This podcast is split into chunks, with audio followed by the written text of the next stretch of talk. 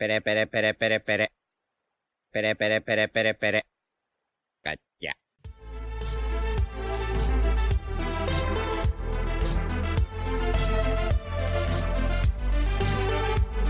Hola Nakamas y bienvenidos una semana más a Radio Pirata, vuestro podcast favorito de One Piece. Eh, hoy no están ni, ni Iván ni Yute, les mandamos un, un saludito, pero estamos los de mal. Así que, ¿qué tal chicos? ¿Qué tal Jaume? ¿Qué pasa? Royal. Muy buenas. Y yo soy Diego y bueno, la semana pasada no hubo podcast, todos sabréis por qué. ¿Dónde estábamos? En la gala pirata. En la Gala Pirata, chicos. En la Gala Pirata 2022. Que fue una pasada, ¿verdad? Desde aquí muchas gracias a, a Josep, a Josepe, que, que la verdad que se curró un eventazo de la hostia. Fue Pasamos increíble. todos muy bien. Eh, por los perretes. Podemos decir, podemos decir ya cuál era nuestra idea, ¿no? Porque total, Sí, podemos. A mí... Voy a dejarlo en... Estoy contento de que no lo hiciéramos. ah, que- porque Porque fue todo luego como muy serio, muy en plan, oh, qué Sí. emocionante todo esto, tal. sí, Y sí, hubiese es- parecido que nos estábamos cachondeando.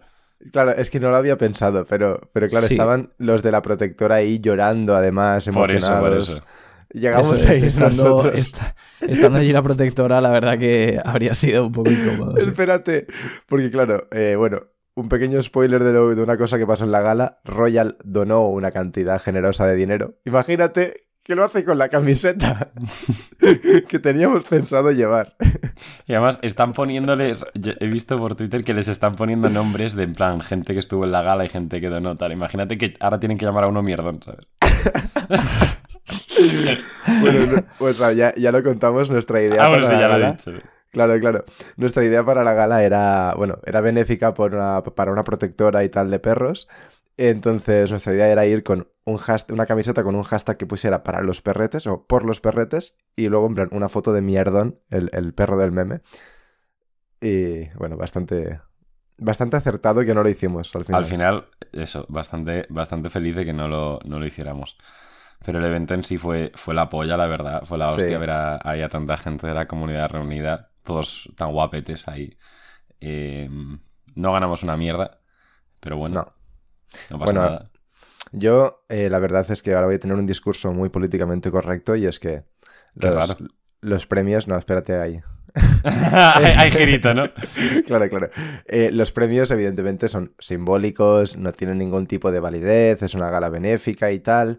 Entonces, no pasa nada que no ganáramos, y mucho menos. me- Estábamos nominados solo a mejor streamer. Entonces, yo me alegro de no haber ganado eso porque hubiese sido un despropósito. Porque nosotros de streamer tenemos lo mismo que. Que, que de podcasters, Sí, ¿verdad? o- o- o- sí, básicamente. Ahora, ahora, ahora. Más allá de todo el simbolismo y que no tiene validez y tal, coño, hace ilusión.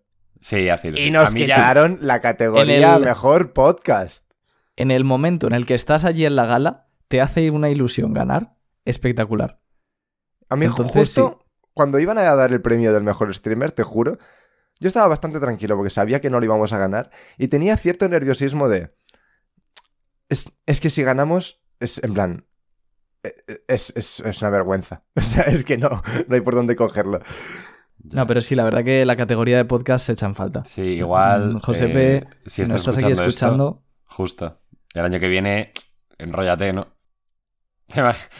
Ahora es cuando la hace el año que viene y no ganamos. sería increíble, ¿eh? Ojalá. Escúchame, ojalá. Dios mío. No, no, no, pero, pero eso. Que ya tendremos unas palabras con, con Josepe, que va a venir a casa aquí a tomar algo el jueves que viene, que ya hemos quedado con él. Entonces, Roger y yo, de hecho, ya tenemos un plan para recibirle por, porque no hubo, en plan, categoría mejor podcast. Hostia, luego me lo contáis. Y, Para, y para que no se lique. Y nada, eso, la gala estuvo súper bien. Estuvimos ahí en, en los cines Filmax de Gran Vía en Hospitalet de Llobregat. Yo tengo un acento ya, chaval. que Sí, ¿no? es, es- es increíble. Eh, cu- Cuidado porque si, te- si- si se te pega el acento de Hospitalet puede ser en plan el catalán o marroquí. O sea, no, no, si, fui- si salí a comprar un segundo, espuma de afeitar y vaya puta odisea para que me entendieran. Pero. Bueno, bueno, hablando de eso, hablando de eso, qué bueno. Eh, esto os lo conté en ese momento. Fui a comprar imperdibles. No sé si. o sea, No, es que no. no, Bueno, sé cuál es de que me acabo de vosotros. acordar lo- de otra cosa. A, a mí no Vale, me lo vale. contaste, pero ahora os lo cuento yo también. No sé cuál de vosotros lo, lo escuchó cuando, cuando lo conté aquí en casa, que estábamos todos. Pero nada, voy a comprar imperdibles. Ahora, claro. Cuéntale tú a un chino con nivel menos, menos, menos dos de, de español qué es un imperdible. Claro. Primero me sacó una caja de clips. Y yo dije, vamos por el buen camino. caliente, caliente. Claro, y luego yo dije, vale, ¿qué le falta al clip para ser un imperdible? La aguja. Bueno, me sacó un set de costura de los chinos. Y dije, en plan, y del set me sacó la, la- la cajita esta con, con las agujas y yo, casi. Hasta, hasta que él, hasta que él, yo sin que yo le explicara nada, al ver que no era ni una cosa ni la otra, dijo por descarte. Y, en plan, y como que lo entendió y me, y me lo dijo, y me, y me lo dio. Claro, yo quería como uno o dos imperdibles. Me dio una caja con, no sé si vienen 50, pero claro. ¿Por qué no se- buscaste una foto de un imperdible en Google y se la enseñaste? este era mi siguiente plan, o sea, tampoco, ¿sabes? Eh, eh, y nada, y en esto que me dio, esto fue muy gracioso, ¿vale? O sea, esto es mi forma de verlo, no sé si fue lo que pasó, pero eh, yo le dije, oye, ¿y no me puedes dar en plan uno o dos imperdibles solo? Y no toda la caja. Claro, y el chino, muy majo, me dice, no, que no se puede tal, y me dice, no, he hecho solo uno o dos, en plan, me dice, como no te preocupes porque se pierden. Claro. Y claro, yo ahí le dije, no. Claro, A ver, plan, no. Le dije, le dije, es, es de, de coña, evidentemente, le dije, es imperdible. Y el chino, yo creo, de verdad, que genuinamente, por su poco nivel de español, nunca había relacionado que imperdible significa que no se puede perder. Y cuando se, le cambió la cara y se partió el culo. Y yo, yo- yo pienso que de verdad le hizo gracia porque fue como que cayó. En plan, ese, ese día aprendió español. Y nada, me Ese día. me Increíble. hizo mucha, mucha gracia, la verdad. Fue bastante gracioso. Yo me acabo de acordar eh, cuando fui a, a la tintorería por el traje, que me fui yo solo, volviendo. Esto se lo conté a Iván. Había un chaval en un portal, ¿vale? Y sabéis típica escena de peli en la que un señor ofrece droga a alguien. Sí. Pues Sí. se sacó un cromo de Messi de la chaqueta. No. Sí, me lo enseñó, me miró en plan, ¿lo quieres? Y yo, "No. Y seguí con mi día, pero fue, fue bastante surrealista. La, la pregunta es, ¿cómo que no? o sea, a ver, Ya, un ya, cromo me- de me- Messi. Me pilló a contrapié, lo tenía que haber cogido. No llegaste a saber precio, ¿no? No, pero fue muy raro, en verdad, ¿eh? O sea, lo pienso y raro. Eh, Y nada, eso que más. A ver, la gala, súper guay. Eh, Sí. Luego estuvimos ahí tomando unas cervecitas en, en el propio cine. Sí. Eh, ya- ahí Sí. Jaume, bueno, Jaume se tuvo que ir porque curraba, pero los demás salimos de fiesta y fue la hostia, la verdad. Me la pasé increíble. Sí, así, totalmente. Hablando un poco de memoria, seguro que me dejó alguien, pero bueno, conocimos a mucha gente de la comunidad que no conocíamos antes, súper súper guay. Por ejemplo, a mí me hizo ilusión conocer a, a Marine Random. Estuve con él el otro día. Claro. O sea, Marine Random es un chico que reaccionamos a su teoría de Kurohige hace ya como un año aquí en Radio Pirata, que no, no es o no era muy conocido en el mundo de YouTube, aunque tiene vídeos que, que han dado un buen bombazo. Y nada, me, me- me hizo ilusión, en plan, eh, con- conocerle también un puto máquina, que yo no lo conocía mucho. eh, ¿Cómo se llama? El de los... Isma, ¿no? Isma in the House, el de los dibujos. Sí, sí. También me cayó súper bien, me pareció un puto, un puto fenómeno. que hizo Sí, un yo estoy de la acuerdo. Yo también estuve un rato hablando con él y, y me cayó genial. Es súper, súper, súper, súper majo. Y. Y. pues, buah, mucha más gente, es que ya no me acuerdo, la verdad, pero muy maja. Luego hubo otra, no tan maja. Pero bueno, eso ya lo dejamos, eso ya lo dejamos ahí. Ahí se queda. sí, hay, hay- hay gente maja y hay gente que no es maja en el mundo. Es así. Ya. Sí, y, y One Piece te enseña que hay que derrotarles, efectivamente. bueno, Tía, no sabes la pena que me da que no, que no te vinieses de fiesta, Jaume, que lo entiendo, ¿eh? Pero, joder, te- te- yo, yo te eché de menos. ya lo sé, ya lo sé. Pero, pero. Fuiste, Hay que fuiste ser- un adulto responsable, sí, sí. Las dos noches, porque justo me, me coincidió que las dos mañanas siguientes curraba temprano y me fui a casa como un señor. Pero fíjate, fíjate que yo creo que la vida me, me dio un, un what if de qué hubiese pasado, ¿sabes? What if? Claro, la, la vida me lo dio de qué hubiese pasado si hubiese salido. El what if fue Gonchi. Porque, claro, Gonchi salió de fiesta, curraba a la misma hora que yo el mismo día. ¿Y qué pasó? Pues, No, pero eso fue el día de antes. bueno, da igual, pero Sí, pero, pero similar. sí. O sea, no, no vamos a recrearnos en lo que pasó en el momento en el que yo intento despertar a Gonchi, porque es su intimidad y no sale muy bien parado, pero... eh, A mí hay una cosa que me parece bastante graciosa que sí que quiero comentar, que es que, claro, Gonchi potó al lado de su Bueno, cama bueno, bueno. y bueno. también en sus sábanas, ¿vale? Aparte de que la pota de Gonchi parecía una tableta de chocolate, yo no sé muy bien qué era lo que tenía en el cuerpo. Milka de Oreo. La- Lo, lo curioso de esto es que después de dormir Gonchi ahí, dur- cuando se fue Gonchi a las 5 o 6 de la mañana o 7 asco. al, al curro, No, no, qué coño. su cama se quedó libre, ¿vale?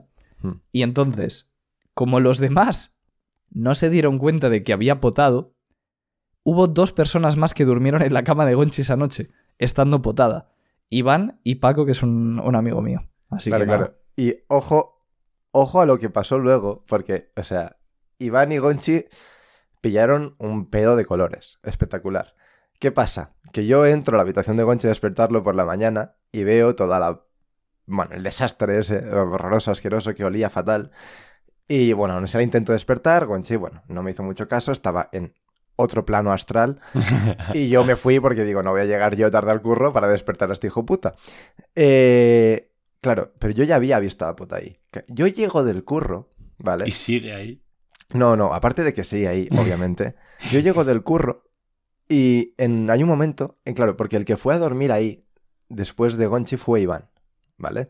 El, el otro que yo creo que se bebió, en plan, vamos, todo lo que le quedaba de cerveza en Barcelona esa noche. Y me preguntan a mí, oye, cuando entraste en la habitación de Gonchi esta mañana, ya estaba la pota porque no tenía muy claro cuál de, ¿De los quién dos era? sí, de, de cómo iban. o sea, eso fue espectacular. Nada, sí, lo- de Iván también nos podríamos pasar cinco minutos comentando su, su actuación esa noche. Simplemente yo quiero, yo quiero decir que todo esto vino provocado, no digo que sea el culpable, pero sí responsable, porque Quinto pidió Bueno, sí.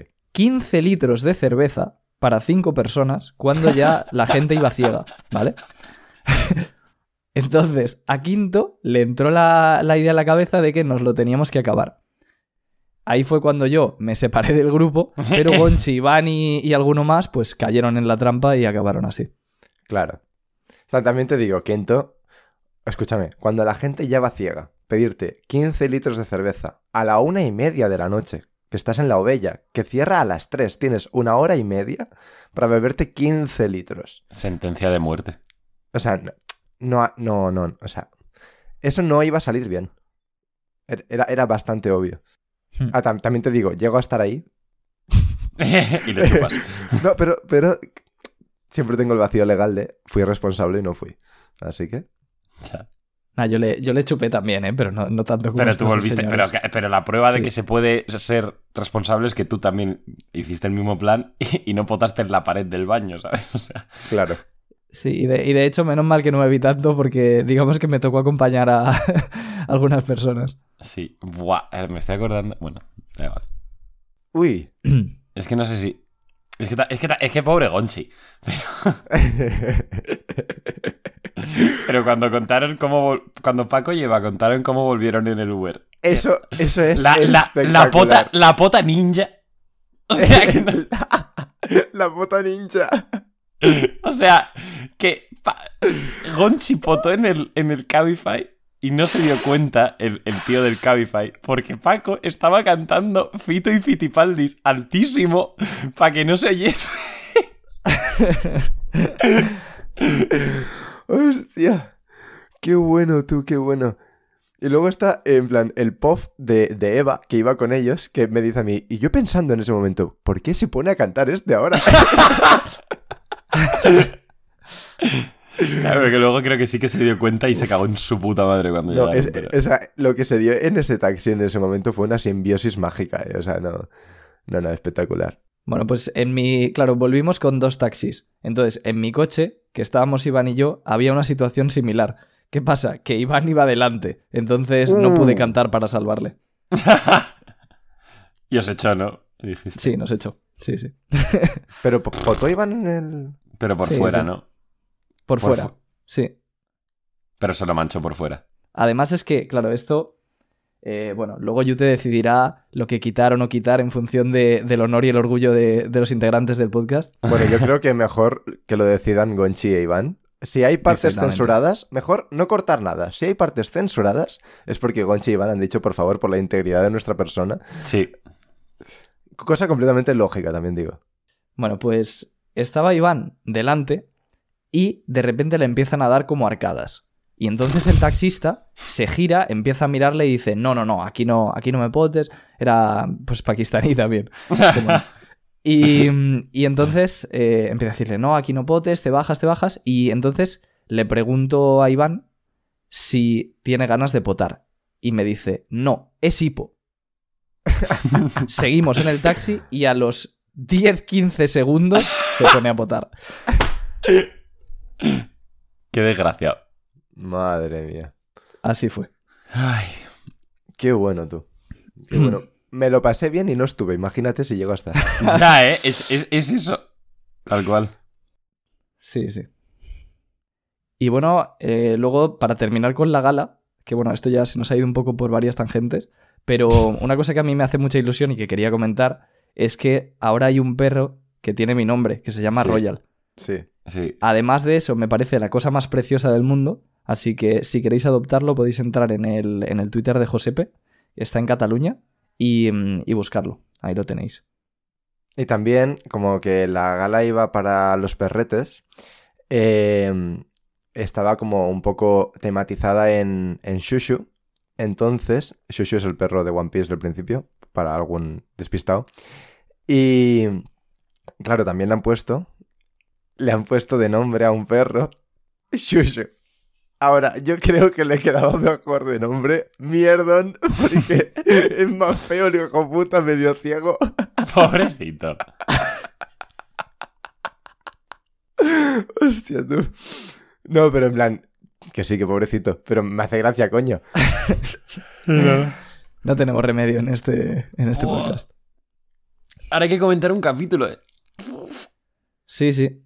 Y bueno, antes, de, mm, antes del capítulo, mientras te vas mentalizando, Diego, otra cosita que muchos habrán notado es que el audio de Jaume y mío es mejor.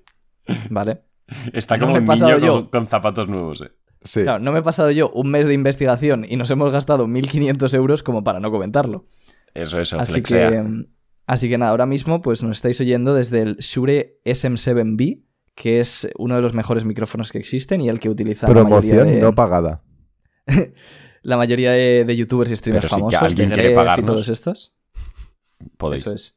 Shure, eh, ya sabes, eh, utilizan este micro cientos de miles de, de youtubers. Seguro que no pagan a absolutamente a, ninguno y nos van a pagar a nosotros.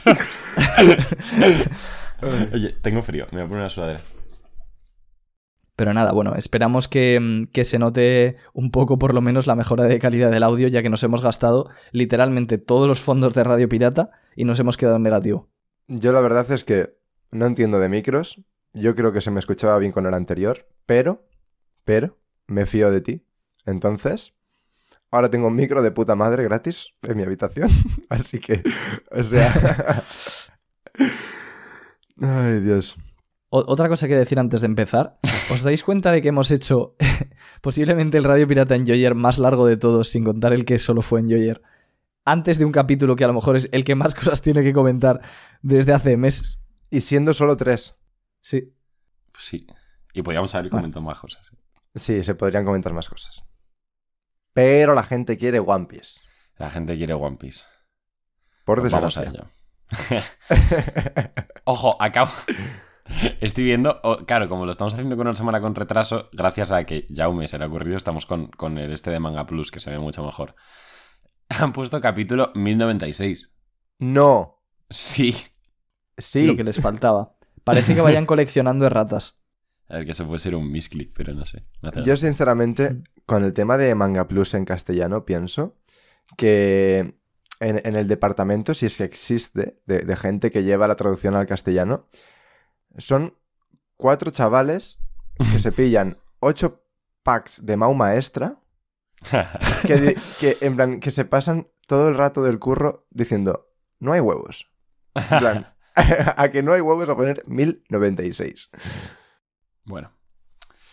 Pues vamos allá, guapos. Bueno, empezamos con la portada, que seguimos con la mini historia de Germa. Eh, bueno, tenemos aquí a... No sé si es Lufeld o Dufeld, creo que es Lufeld, ¿no? Por lo que pone en el, en el barquito. El rey de los usureros y su laboratorio pacífico Mats. A ver. Eh, pues ahí está, ¿no? Este man. Que- Bueno. Es, es como el, el que... El, el- el mecenas de Mats. El que ponía la pasta. Sí. Sí. De hecho, eh, esto no sé quién lo dijo, si es Royal o Arthur, como que son tan iguales, los confundo. Pero eh, es una tontería, pero me hace gracia el hecho de que este tío es uno de los emperadores de los bajos fondos del Nuevo Mundo. Entonces, al ser un puto mafioso, tiene que blanquear de alguna manera. Y eh, hacer de mecenas de match es la mejor manera de blanquear pasta. En plan de, ¿sabes? Como Walter White abriendo un car wash. Sí. Exactamente. Y le pone de nombre Laboratorio de Investigación por la Paz y lleva una bandera que pone pacifista. También yo entiendo que es para poder ir por el mar y que no les ataquen, ¿no? Pero esto puede tener otro significado, que es que el nombre de los pacifistas viene de, eh, pues, ese nombre que llevaba este barco ahí. Claro. Y una cosa también bastante interesante que dirás, coño, la portada se queda de sí. Pues sí. Y es que eh, cuando Frankie es madreado y se queda tirado en el mar, hecho polvo y tal, y lo, y lo rescata un barco en el que se arregla a sí mismo, eh, ese barco parece, parece, y yo lo pienso, que era este, el de Mats. Porque por el diseño, aquí está caricatura, ca- caricatura, o sea, me habéis entendido, Pe- pero, pero, ¿vale? Eh, eh, luego miras el barco de verdad que rescata a Frankie y, en plan- y es un barco que no se ha visto antes un- diseño así que yo recuerdo en One Piece y es bastante como similar al, a este barco hecho de esta manera. Sí, eh, es curioso porque, claro, no son exactamente iguales, ¿no? Pero este tipo de barco, o sea, es un tipo de barco que Oda no suele dibujar, entonces solo el hecho de que haya varias similitudes, ya a mí, como ha dicho Jaume, me hace pensar que sí que son el mismo, y que esto es un poco una caricatura y tal, pero que sí que son el mismo, lo cual no tiene mucha importancia en la historia, pero es una referencia de las típicas que hace Oda que dices Goda, porque son 600 capítulos después, y claro, qué mejor barco para reconstruir a Frankie que el de Maths, donde estaba Vegapunk. O sea que Claro. sí, muy curioso. Goda, goda, goda, goda. Vale, pues eh, la portada ya estaría, yo creo, ¿no? Mm, Vamos allá con el capítulo, chicos. Entramos en harina con el capítulo 1069, según Manga Plus el 1096 de One Piece, titulado. Hay varias teorías. Hemos cogido la traducción de Arthur, que seguramente sea la más precisa, y más o menos sería: Todas las cosas que son deseadas nacen en este mundo. Que no es exactamente lo que pone en Manga Plus, que lo pone al revés. Pero bueno, Sí. que os hacéis una idea. Esto, o sea, es importante antes de seguir, porque el título de este capítulo, además, Vegapunk luego lo dice literalmente.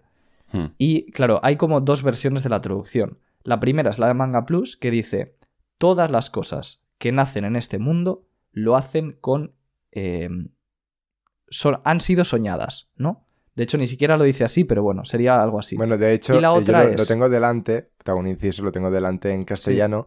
La de Manga Plus pone: Todas las cosas nacen en este mundo porque son deseadas. Exacto. Y la otra versión es la que dice Arthur de si deseas algo, nace, ¿no? O sea, es como darle la vuelta a la tortilla.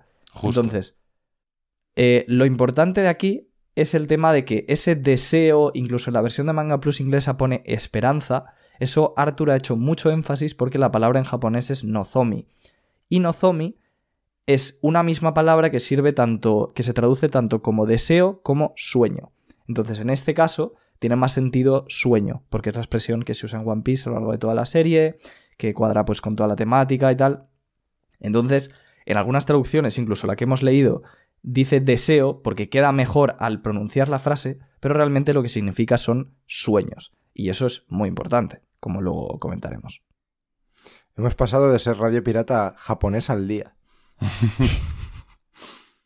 No, es, es una pena porque eh, cuando, mm, o sea, cuando el japonés importa mucho, la gente promedio que simplemente lee el manga y ya está, se pierde muchas cosas. Pero bueno, Tu mayor frustración como teorizador, ¿eh, Royal? No saber japonés. sí, ya ves. Bueno. Pues el capítulo empieza pues, los ciudadanos de Egghead corriendo, que porque pues Luchi había derrotado a, a Atlas. Y bueno, Luffy, el grupo de Luffy se encuentra con el, con el grupo de Luchi. Obviamente se, se reconocen. lo- Me hace mucha gracia porque en plan, Luffy le dice, ¿por qué estás aquí? Y Luchi le dice, esta es una isla del gobierno. y Luffy dice, ah, coño, es verdad. El que no debería estar aquí soy yo. Eso Luffy lo ha dicho muchas veces a lo largo de la serie, ¿eh? Sí, no, pero es que me hace mucha gracia. Sí. No, no, por eso que yo recuerdo una en cuando llega Okiji a la isla del Long Ring Long Land, Hmm. que mm, no sé exactamente cómo era, pero eh, el, el viejo no se asusta de que llegue a Okiji. Y Luffy dice, ¡Cuidado viejo! ¡Es un marine! Y luego piensa, ah, joder, si los marines son los buenos. Pues eso, tiene, tiene muchos comentarios así que son muy graciosos. Sí, es, es- es increíble. Bueno, pues eso, que se encuentran con, con el CP0 y Kaku eh, le dice, bueno, hace hincapié en que está aquí la banda de Luffy y también Bonnie, y le dice a Luchi que no debe atacarles porque ahora Luffy es un yonko y no pueden mm, ponerse a madrearse con un yonko sin autorización de los superiores. Que, o sea, no es tanto por fuerza, que seguramente también, sino porque, pues, ahora mismo el, el puto subnormal de Luffy, pues por lo que sea, es importante para el equilibrio mundial. Completamente. Sí.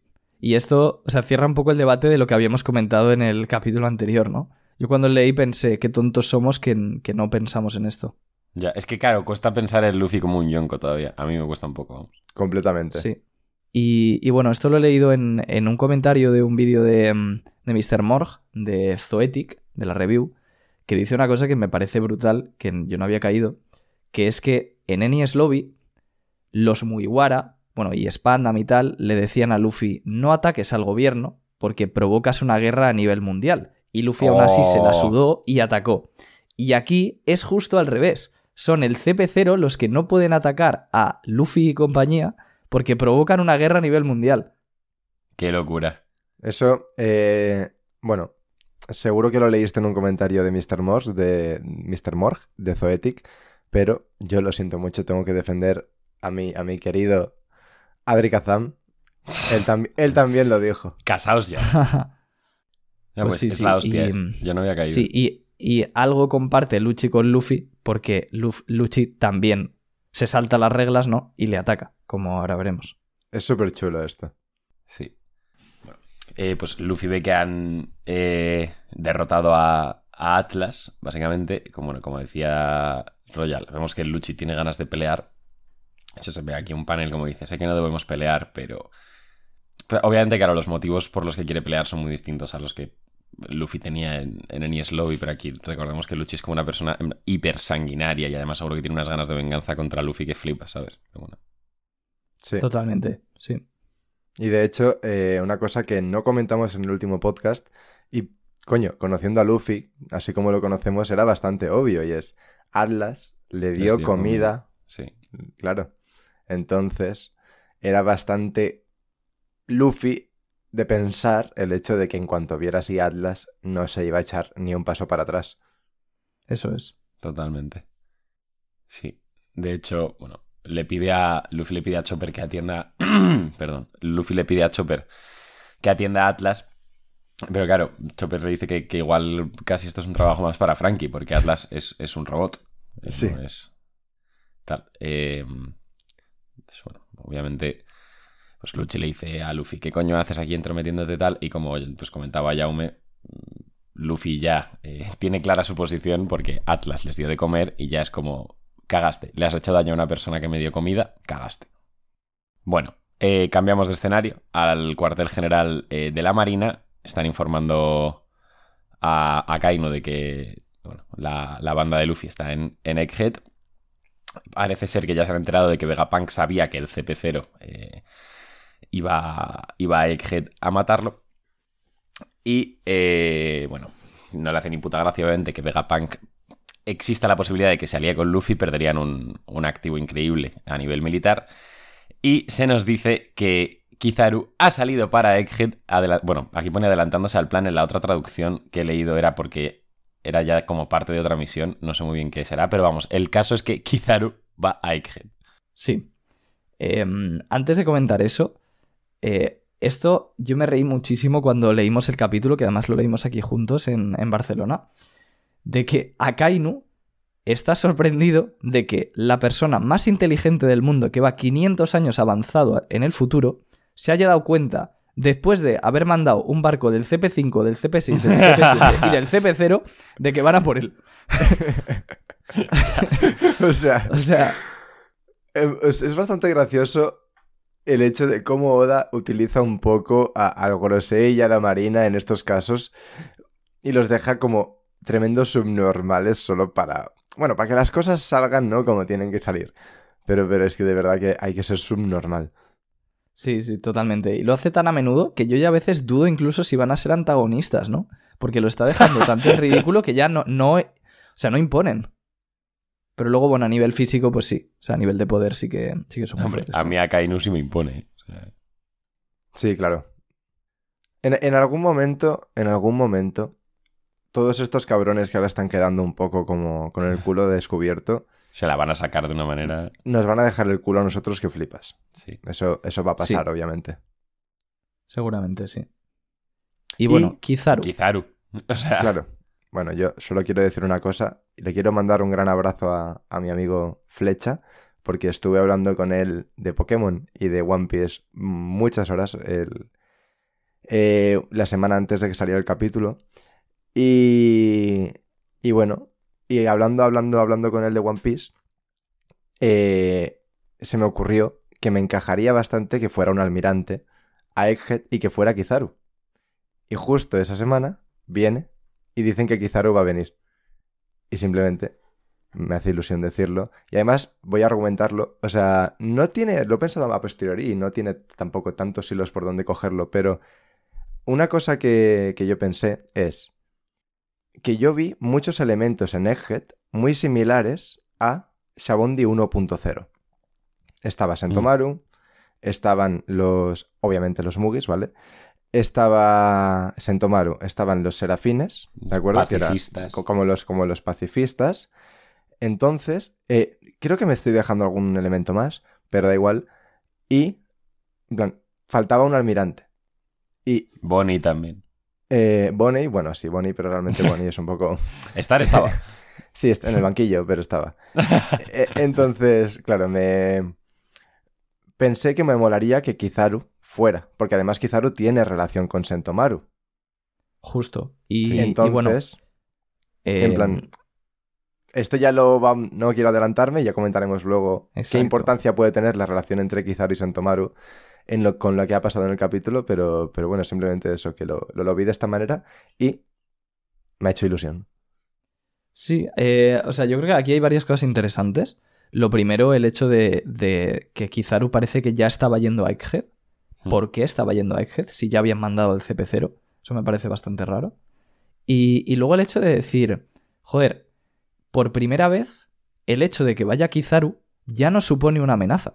O sea, realmente, por muy fuerte que sea Kizaru, estando Luffy y el trío monstruoso, no debería suponer una amenaza tan grande. Sí que es verdad que, bueno, si, si lo sumas a todo lo que ya hay, sí, ¿no? O sea, Pero- tienes, tienes razón, pero yo todavía leo va Kizaru y se me aprieta un poco el culo.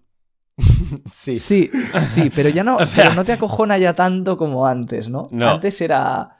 Antes eh, era vale, van a morir No hay nada si que no hacer. se van. Sí. claro. Claro. Entonces, bueno, ¿qué va a pasar con Kizaru? Hemos comentado varias cosas así internamente que nos gustarían. Por ejemplo, a mí una cosa que, que me parecería muy chula es ver cómo Zoro le para los pies en el Sunny con una escena muy parecida a, a la de Ben Beckman en Marineford. A mí eso me gustaría mucho. Oh, me, hago, me hago una paja en directo. si A mí me ha dado un pequeño escalofrío de pensar lo E incluso ya no, ya no estaría estableciendo paralelismo solo con Ben Beckman, segundo de Shanks, sino también con Rayleigh, que ya paró a, a, a Kizaru en Sabondi. Bueno, bueno, bueno. Ya ¿Quién da más? ¿Quién da más? Ahora yo voy a decir una Ah, cosa. ahora, o pasa eso o, o barbarie. No, no, no, no. Porque hay una cosa que a mí me gustaría que pasara casi ah, vale, entonces vale. Casi igual que, que lo que habéis dicho. Que lo, lo que habéis dicho es súper badass y me flipa. Ahora, a mí me gustaría que lo parara Sanji. Porque creo que es como... me- salvando las distancias, ¿vale? Me voy a explicar un poco mal, pero se entiende. El enemigo natural. Sí, de o sea, Sanji como que va a ser su versus seguramente Claro. si se pelean con los almirantes. Pero por cómo están situados los Mugis en Egghead ahora mismo, casi que veo más lo de Zoro. Aunque no sea Sí, una sí. pelea en sí, ¿sabes? Sí, sí, o sea, completamente. Ahora es que a mí me, me gustaría que Sanji también tenga ese momentito badass, ¿sabes? Como lo tuve, por ejemplo, prote- protegiendo a los. a los. Mierdones de la banda. Eh, en en Dressrosa. En Dressrosa cuando estaba en el barco y apareció Big Mom. Totalmente. Y Y, además, Flamingo también. Y Doflamingo. estaba pensando que, mm, o sea, que él es el único que falta por chocar con un almirante desde el time skip, porque Zoro y Luffy lo han hecho con Fujitora y Sanji no lo ha hecho con nadie. Entonces, que lo haga ahora Sanji y mantenga el tipo a Kizaru, además delante de Luffy, también sería epiquísimo. Sí, la verdad. Mm. Sí, compro ambas cosas, en verdad. ¿eh? Justo. Como no pase ninguna de las dos, nos va a dar bastante rabia. Pero se confía. Se confía, se confía. Y no sé si querías decir algo más de lo de Kizaru, que habéis dicho que teníais como varias cosas ahí. o esas eran las varias cosas. No, claro, pero vamos a avanzar un poquito más en el capítulo porque Ah, bueno, bueno. hay que hablar de la, de la importancia que puede tener, como he dicho antes, la relación entre Kizaru y Sentomaru y cómo eso puede hacer que se desarrolle de de una manera u otra eh, la trama cuando llegue Kizaru, porque han Sí, pasado vale, vale. cosas. Sí, y luego, bueno, de, de esta página, simplemente comentar que lo último que dice Akainu es que no le dejen a Rob Lucci entrar Sí. en combate con, con Mugiwara. Entonces, nada, simplemente comentar que Akainu, aparte de, de ser un poco despistado, no le hace caso nadie. Porque Fujitora no le hacía caso, Gar no le hace caso, Rob Lucci no le hace caso. A ver, Garp no le hace caso a nadie. Pero vaya, que, que tiene problemas de insubordinación. Sí. Bueno, pues dejamos atrás el cuartel general de la Marina y volvemos a Egghead y vemos como un plano general de la isla y la barra esa que estaba rodeando las nubes, el número ha vuelto a cambiar, ahora está en 72, si no me equivoco, ha vuelto a cambiar o no. No, creo que ya cambió a 72. Yo no me acuerdo. Es que me suena que Arthur dijo algo cuando lo estábamos leyendo, pero bueno, sí, el tema estaba, es que... estaba en 66 y cambió a 72. Y ahora sigue en 72. Vale. Bueno, pero que eso obviamente es algo que se está como cargando o, Dios sabe qué. Pero bueno. Y eh, entramos al meollo directamente. O sea, que se comentaba que si versus sí, que si versus no, no sé qué. Pues Luffy, directamente en quinta marcha. Y un Luchi que vemos que está algo distinto. Pero todavía no sabemos muy bien qué es lo que está ocurriendo, ¿no? eh, bueno, vamos a la sala de comentaristas. Oda siempre se las apaña para tener una sala de comentaristas. ¿eh? Sí, Ya ves. Es increíble. Que aquí está, pues, eh, Shaka, Pitágoras. Joder, tengo la voz. que ayer salí. Eh, Shaka, Pitágoras, Nami, Usopp, Sanji y tal. Están viendo el este. Claro, se sorprenden de esa forma de, de Rob Lucci, obviamente. Bueno, Shaka comenta, ¿no? Que, que cuando una Zoan se despierta, pues puede absorber y controlar la personalidad del usuario. Y se nos revela que la forma nueva de Lucci que estamos viendo es efectivamente su forma despertada en un diseño espectacular. Al tiempo que dice, Mugiwara, te has vuelto más fuerte, pero no eres el único que lo ha hecho. Y de fondo tenemos a Kaku diciéndole, "Ta- estate quieto, que no podemos hacer esto. Y a Lucci se la pela una barbaridad. Eh, el diseño me parece espectacular lo es. Y no quiero ser esa persona, pero hay que abrir el melón de Kaido. Hay que abrirlo, hay que abrirlo. ¿Por qué cojones Kaido no tenía una puta forma Zoan despertada si la tiene Lucci? A ver, hay distintos, hay distintos puntos por los que coger lo de, lo de Kaido y lo de las Zoan despertadas. Yo lo primero que quiero decir es que no tengo tan, tan claro como otra gente el hecho de que el cuello este volante de nubes y no sé qué que tienen alrededor, pues Luffy en quinta marcha y ahora Lucci también con la, con la fruta despertada, no tengo tan claro que eso sea un indicador mm, como obligatorio de despertar. O sea, eso es lo primero que quiero decir. O sea, de verdad que pienso que no tiene por qué una fruta despertada tener eso. Y puede estar despertada igualmente. Muy bien, yo estoy muy de acuerdo con Jaume y también te voy a añadir argumentos, que es que eh, en Impel Down vimos a tres bichos despertados, luego un cuarto, que salió más adelante después del time skip y tal, y ninguno tenía estas aureolas. Eso en primer lugar. Yo creo que eso es como un despertar imperfecto algo así, esas zonas. Claro. Me viene genial que digas esto porque es, es lo lógico. Decir, vale, pues esas eran imperfectas, pero estas sí que son perfectas y lo tienen. Pues bueno, es que para mí, y también se puede hacer el mismo argumento, pero para mí yo estoy muy convencido de que el Monster Point de Chopper es la forma despertada de su fruta.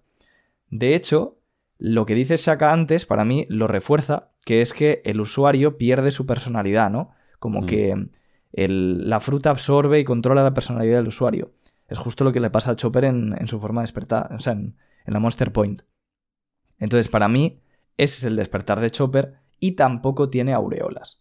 Es verdad que también se puede decir, vale, pues también es imperfecto porque Chopper no lo controla. Pero yo personalmente simplemente pienso que Oda ha puesto las aureolas porque haciendo a lo mejor el diseño de Rob ahora mismo ha dicho, buf, me queda un poco soso, me falta algo, se parece mucho a lo que ya hemos visto, voy a añadirle algo más. ¿Qué le añado? Pues la aureola. Y ya está. Completamente. Y de hecho, lo de las aureolas, vuelvo a mencionar a mi queridísimo amigo Adri Kazam, eh, es una cosa que ya hemos visto antes en mm, frutas o en momentos que, que, no tienen nada que ver con el despertar de una Zoan, como por ejemplo la forma final de Enel. También tiene Sí. lo mismo y no es ningún despertar de, eh, de una Zoan. ¿Sabes qué? Creo Sí, que, Oda, es, que Oda ha ido es- usando. Ha ido usando las aureolas para representar dioses. Por ejemplo, con Enel, como has dicho tú, con la cuarta marcha de Luffy, que también las tiene, y con la forma híbrida, creo que era de Yamato, que también tiene aureolas. Y tampoco creo yo que sea el despertar. ¿Sabes qué? Creo que esa aureola en, en Japón es como justo un signo de divinidad o algo así. Exacto. O sea, como que se utiliza mí- mucho a la hora de representar. X A mí me parece que, que la aureola es simplemente un recurso artístico de Oda que evidentemente debe seguir cierta coherencia, pero creo que no es un patrón exacto y preciso a la hora de utilizarlo en cuanto a lo que significa o puede representar con las, con las frutas del diablo Zoan. Creo que es Sí. de verdad que se queda un poquito más ahí en el limbo de recurso artístico, que le gusta meterlo cuando él considera, pero que no, no significa algo en concreto 100%, vaya. Eso es, sí. eh, o sea, es una forma de, de que el lector vea claramente que está despertada la fruta. Y yo también digo, así como he dicho todo esto y, y como estoy de acuerdo con Jaume, que a lo mejor Oda ha hecho este dibujo de Lucci y ha dicho, joder, qué bien queda la aureola. Y a partir de ahora, todos los despertares de las Zoan llevan aureola.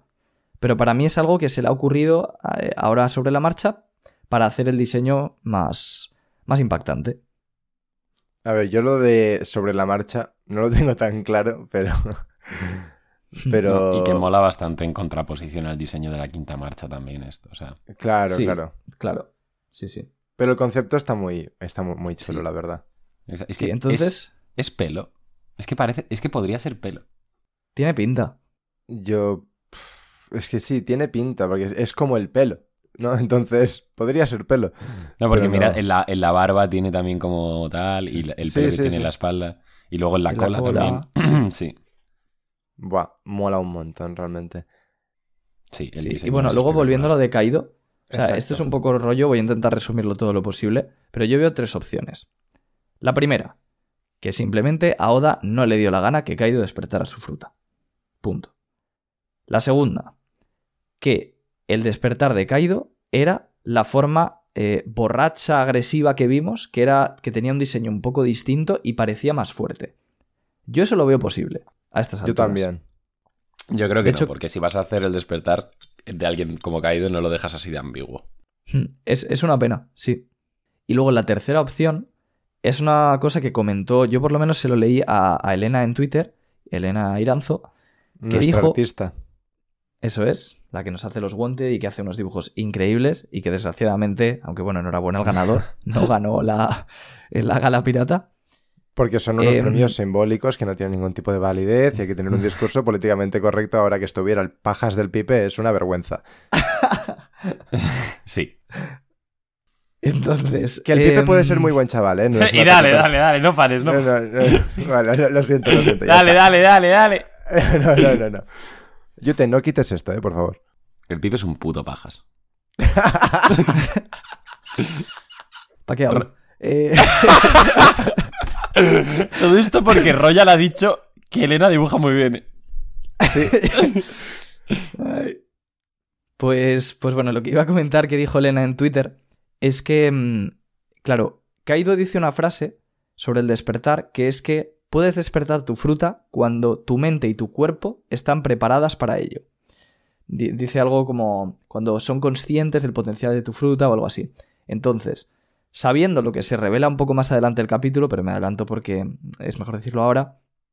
Claro, y si la, parte de la mente se refiere a que para poder despertar tu fruta del diablo, el tu sueño como, como persona tiene que estar más o menos alineado con el de la fruta del diablo. Por ejemplo, el de Luffy es ser libre y cuadra a la perfección con su fruta de la goma.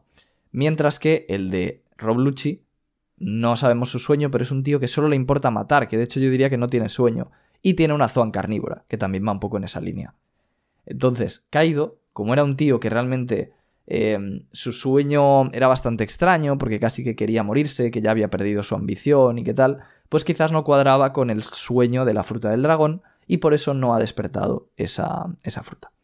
Yo esto lo veo, y creo que vais a estar de acuerdo, muy cogido con pinzas, pero aún así, eh, a ver qué opináis. Claro, o sea, tiene sentido, puede tener sentido. No sé qué tiene sentido ya, la verdad, con lo de las frutas de despertar, porque es, es una liada de verdad que pienso, y esto lo, lo pienso genuinamente, que creo... ah, bueno, a ver, siempre, siempre está lo de confía en Oda, ¿vale? Vale, sí, confío, ¿eh? Pero hasta el momento me da la sensación de que Oda se ha, se ha equivocado a la hora de organizar, estructurar y enseñar al lector el tema del despertar de las frutas Zoan. Porque pienso que es, en plan, que cuando el lector no entiende a estas alturas de la serie y que de repente Kaido sí, bueno, Kaido no, Luchi sí, las que sí las aureolas, que si no, vale, luego puede tener más o menos sentido, pero hasta el momento pienso que no está muy bien llevado y que lo importante cuando tú lees algo es que lo entiendas y estés seguro de lo que estás viendo, ¿no? Entonces, por ahí pienso que Oda se ha equivocado. Ahora, sobre lo que tú has dicho, eh, claro, tiene sentido, pero, en plan, la fruta Zoan de, yo qué sé, di- dime un, dime un animal. O sea, ¿qué- ¿cómo combinas, cómo es compatible la personalidad de esa persona con la fruta Zoan de, yo qué sé, el mapache? Claro, o sea, eh, es, es, o sea, hay tantos ejemplos que podrías poner de... ¿Qué, qué me, qué me estás diciendo? O sea, me estás diciendo que, que, que yo qué sé, que, pues, que esa persona es compatible con la voluntad de la fruta de, yo qué sé, el, el pelícano. O sea, Y, Eh, con, no y con una fruta paramecia, por ejemplo, con la fruta de las puertas. ¿Cuál es la voluntad del usuario? Abrir puertas. Es que ce- cerrarlas. Ser cerrajero, sí. eh, vale, pero un- una, una pequeña duda que me acaba de surgir. Lo del despertar, ¿qué es compatible o debe ser compatible esta teoría con la personalidad de la fruta, bla, bla, bla? ¿Es con todas las frutas o se refieren solo a las Toan aquí? Aquí solo están hablando de las Zoan. Vale, porque yo Mm, no pero creo esto que es una vaya a teoría ser... al final. Claro, Sí, sí. pero en el caso de que sea así, porque más o menos dicen algo parecido en la serie y tal, de ser así yo pienso que igual se refiere más a las Zoan, ¿no?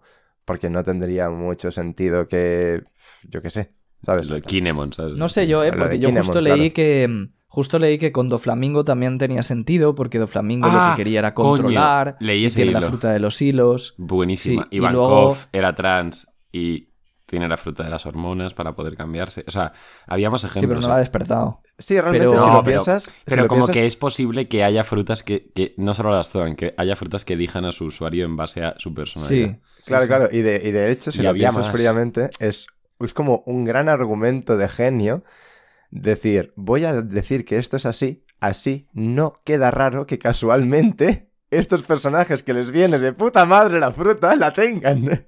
Estaba pensando lo mismo que Jaume, sí. O sea, yo no creo que sea algo. eh, o sea, creo que, creo que es algo que Oda ahora mismo en su casa está poniendo la cara de Kinemon. Sí. Le queremos igual. Justo. No, y que es un detalle chulo, hombre. Sí, claro. Bueno, Vale. ¿qu- ¿querías decir algo más? No, simplemente, bueno, a mí también me, me gusta mucho el diseño, que cuando lo vi no, le- no me gustó tanto, pero cada vez me va gustando más.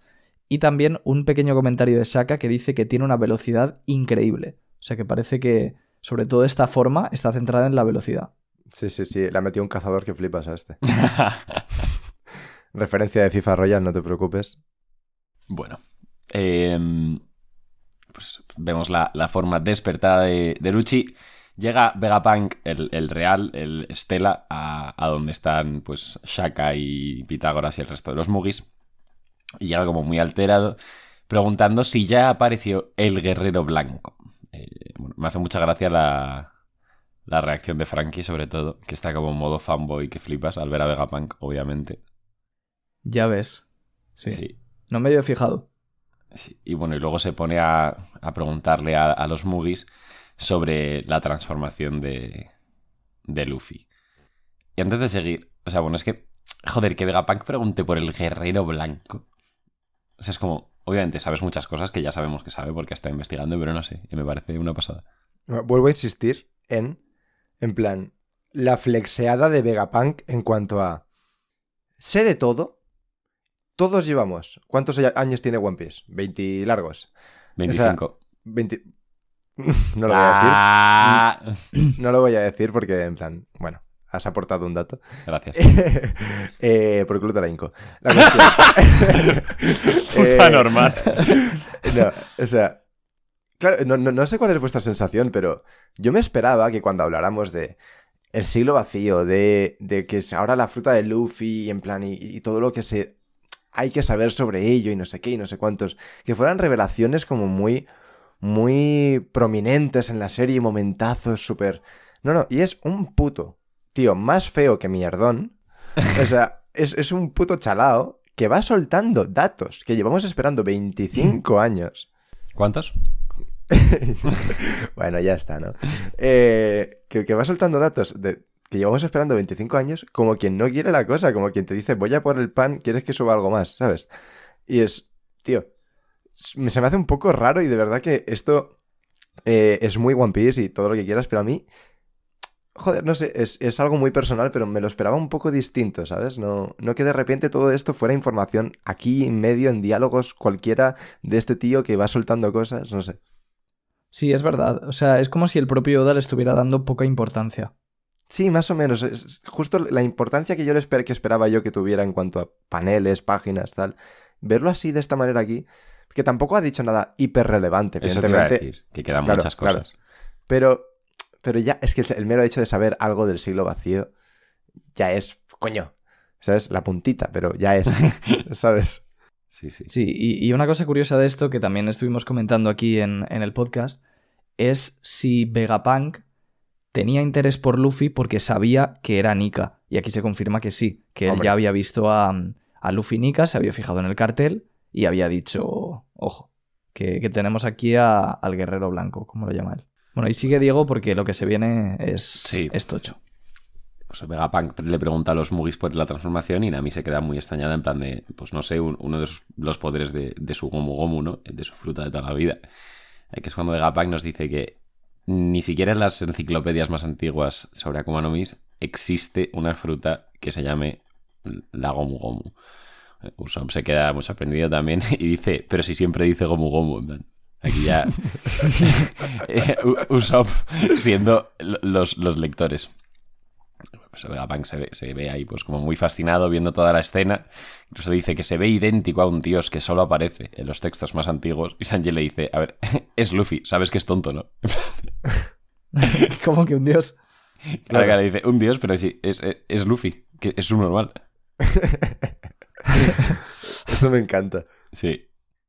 Y bueno, Sí, y está- vamos- está bien porque, mm, o sea, esto como tú decías, es como que los Mugiwara están hablando, eh, a tra- o sea, los fans estamos hablando a través de los, de los de los. Mugis, sí. Sí. Y, y esto yo quiero comentar ya antes de seguir que solo este diálogo de Vegapunk a mí me hace sentir mucho más integrado en la historia todo el concepto de Nika y de que la fruta de Luffy no sea la Gomu Gomu y tal. Ya me da la sensación de ser algo más preparado. Sí. Aunque no esté preparado desde el principio de la serie, estoy totalmente de acuerdo. Sí, sí. Hmm. Sí, algo más preparado no significa que lleve pensado desde el capítulo 1. Exacto. Igual en, en lugar de... Igual pensábamos que lo- se le había ocurrido en Wano, pues igual se le ocurrió en Dressrosa, ¿no? Sí. Y, y por lo menos se ha esforzado por integrarlo bien. Para que no quede forzado. Sí. Bueno, pues que dice que se ve idéntico a un dios. Y vemos en un panel espectacular que pues está Luffy en quinta marcha riéndose y, eh, al tiempo que está peleando con Luchi. Y se oye la voz de Vegapunk de fondo que dice, en efecto, es el guerrero de la liberación, conocido por siempre estar bromeando y haciendo reír a las personas. También conocido como Nika, el dios del sol. Bueno, a mí se sorprende mucho que nunca, dice que nunca ha ido ese nombre. Y Vegapunk dice que es normal, porque fue borrado de la historia, pero que mientras las personas sigan anhelándolo, su existencia jamás desaparecerá. Y luego dice la frase que da título al capítulo, que bueno, que es lo de que todas las cosas que han sido deseadas han, han nacido en este mundo, y que eso es lo mismo que sucede con las frutas del diablo. Eh, bueno, ¿sigo o queréis comentar algo de esa página? Bueno, eh, yo solo quiero comentar una cosa que no... O sea, soy muy consciente de que, no tiene por qué tener una relación muy estricta, pero creo que va un poco en- en la tónica de One Piece en general, que es que antes de que Vegapunk dijera el título del capítulo de todas las cosas que nacen y tal, que son deseadas, lo que dice antes me recuerda mucho a, en plan, que alguien no muere si no es olvidado. Claro, es todo, es voluntad heredada, es el Claro, discurso de Roger del capítulo 100, es, es, es Es todo, como es que One se- Piece. se, se entrelazan todos los Sí, sí. hilos. Sí, sí. Em, me, encanta cuando Luffy le, o sea, cuando Luchi le está haciendo el Shigan y, y Luffy le está esquivando en plan con la cabeza. Hay, hay uno que está dormido, Eso- es que es increíble. Sí. Esta es, Es mi viñeta favorita del capítulo y para mí representa genial porque la quinta marcha me encanta. Que es que es, es eso, es tan Luffy. O sea, y mira que la pelea contra Kaido a mí no me gustó mucho. Cuando saca la quinta marcha, creo que Oda se pasó incluso de comedia y, y no, no lo llega a disfrutar. Pero estos detallitos me encantan. Es súper chulo, súper, súper chulo. Y además, una cosa que, bueno, esto es- lo hemos comentado ya alguna vez, porque la quinta marcha lleva, pues, en el manga mucho tiempo ya, pero, bueno, tampoco tanto. Eh, pero, o sea, estoy muy contento, muy contento de que este power-up no tenga un diseño hiper badass, hiper, que dices, testosterona por todos lados. O sea, me, me parece como perfecto para lo que es Luffy, lo que debería ser Luffy. Totalmente. Sí, sí, sí. Porque sería muy fácil caer en el típico diseño badass de protagonista de shonen, forma final, ¿sabes? Y no, y es un tío riéndose que se duerme peleando y que es súper infantil y súper tonto. Y... Y aún así es súper fuerte. Claro, claro. Sí, justo. Es, es que es puro One Piece y puro Luffy. Sí, es sí. perfecto, es literalmente perfecto. Como power up. Sí. Luego lo de Nika me sigue tocando un poco la boya, pero, pero Eso para es. gustos colores. Sí, y luego, bueno, otro detalle también que, mm, que es- me parece curioso es que Luchi parece que usa Haki por primera vez. Yo creo que no lo habíamos visto todavía usar Haki. Pero es verdad que es un Haki raro porque es como que, o sea, no, no es uniforme. Tiene zonas blancas como si fuera el pelo de, de su despertar, ¿no? O sea, es un poco raro, pero yo imagino que sí que será Haki. A ver, debería A ver, ser. Yo creo que es haki y simplemente eso es como un efecto de la velocidad. A lo que es, a- a- o sea, que está haciendo como muchos Shigans muy rápidos, ¿sabes? Pues sí, puede ser, imagino. Te recuerdo que es un leopardo. Todas las manchas negras no son haki, ¿eh? No gilipollas en la mano. que, que es, que es broma, coño. Ah, vale. o sea, si de verdad pensara que pensáis eso, es que, es que os tengo por subnormales. Pues sí, en verdad. Y, y nada, yo creo que antes de hablar de las frutas, pues termina de leer lo de, lo de Vegapunk y, y Sí. ya comentamos. Eso que dice que lo mismo que ocurre con, con Nika, ¿no? Que es que mientras la gente lo anhele, pues nunca dejará de existir. Lo de que todas las cosas que se desean, pues nacen en el mundo, no sé qué, es lo mismo que ocurre con las frutas del diablo. Y dice Vegapunk que, bueno, cada, cada fruta del diablo es una posibilidad de evolución humana que alguien deseó. Haces a pensamientos como, pues ojalá poder hacer esto, convertirme en esto otro, no sé qué. Que todas esas habilidades representan muchas ramas que tiene el futuro de la humanidad. También dice que esto es antinatural y que por eso el mar, que es como la, la madre naturaleza, aquí nos dicen, eh, pues desprecia a los usuarios. Eh, y que los usuarios son, eh, bueno, seres básicamente pues, que, que están en otro nivel. eh, que este- aquí las traducciones son un poco tal, pero que están en otro nivel gracias a, a que alguien imaginó pues, esas posibilidades de, de evolución. Pero también nos dice Vegapunk que esto es solo su hipótesis eh, y, que, y que el mundo es eh, fascinante. Eso es, eso es como acaba su alegato. Eh, bueno, antes de hablar de todo lo que, que dice aquí de las frutas, em, que esto ya no sé quién lo dijo, pero alguien lo dijo, eh, y no fui yo. Que el, el panel en el que se pegan Luffy y Luchi es exactamente igual que el de Enies Lobby. Completamente, sí. Yo, yo tampoco me había dado cuenta ni me acordaba de ese panel. Y cuando lo vi por Twitter me, me gustó mucho ver la, Sí, la comparación. sí. Sí. ¿Quién Que habría aquí- dicho? Esto también está hecho un poco por fanservice, ¿no? Pero ¿quién habría dicho que a estas alturas se podrían pegar de tú a tú? Rob Lucci y Luffy. Sí, y de hecho, eh, bueno, ahora tenemos dos temas de los que hablar, que uno es el nivel de fuerza de, este señorito, ¿no? Y, otro es el tema de, la- de las frutas. Pero, o sea, realmente me parece, mm, o sea, un acierto y una genialidad de Oda el hecho de que puedas meter en la serie a un mm, villano que ya ha sido el, el antagonista principal de un arco y que no se siente repetitivo, no se siente mal, no se siente aburrido. Es súper orgánico como lo ha metido. Exacto. Y, en plan, y me, me parece un gran acierto. Son cosas que igual pasan desapercibidas porque es tan orgánico, como he dicho, digo que no lo piensas, pero coño, es, es un gran acierto para mí. O sea, que no sientes que los, ha, que los ha juntado a propósito solo para hacer la parida esta, sino que Luchi tiene un propósito real dentro de ese mundo y han acabado cruzándose pues porque, porque sí. Claro, claro, completamente. De hecho, no tenemos la misma sensación, no con que apareciera de nuevo caído, sino su Serafín, por ejemplo, ¿sabes? También es porque es más reciente, pero... Sí. Hmm. Y luego, bueno. uf, Un momento. y luego. Joder. y, luego, y luego. Me, se me Y luego- la voz por momentos, ¿eh? Y Modaba. Sa- saca la flema.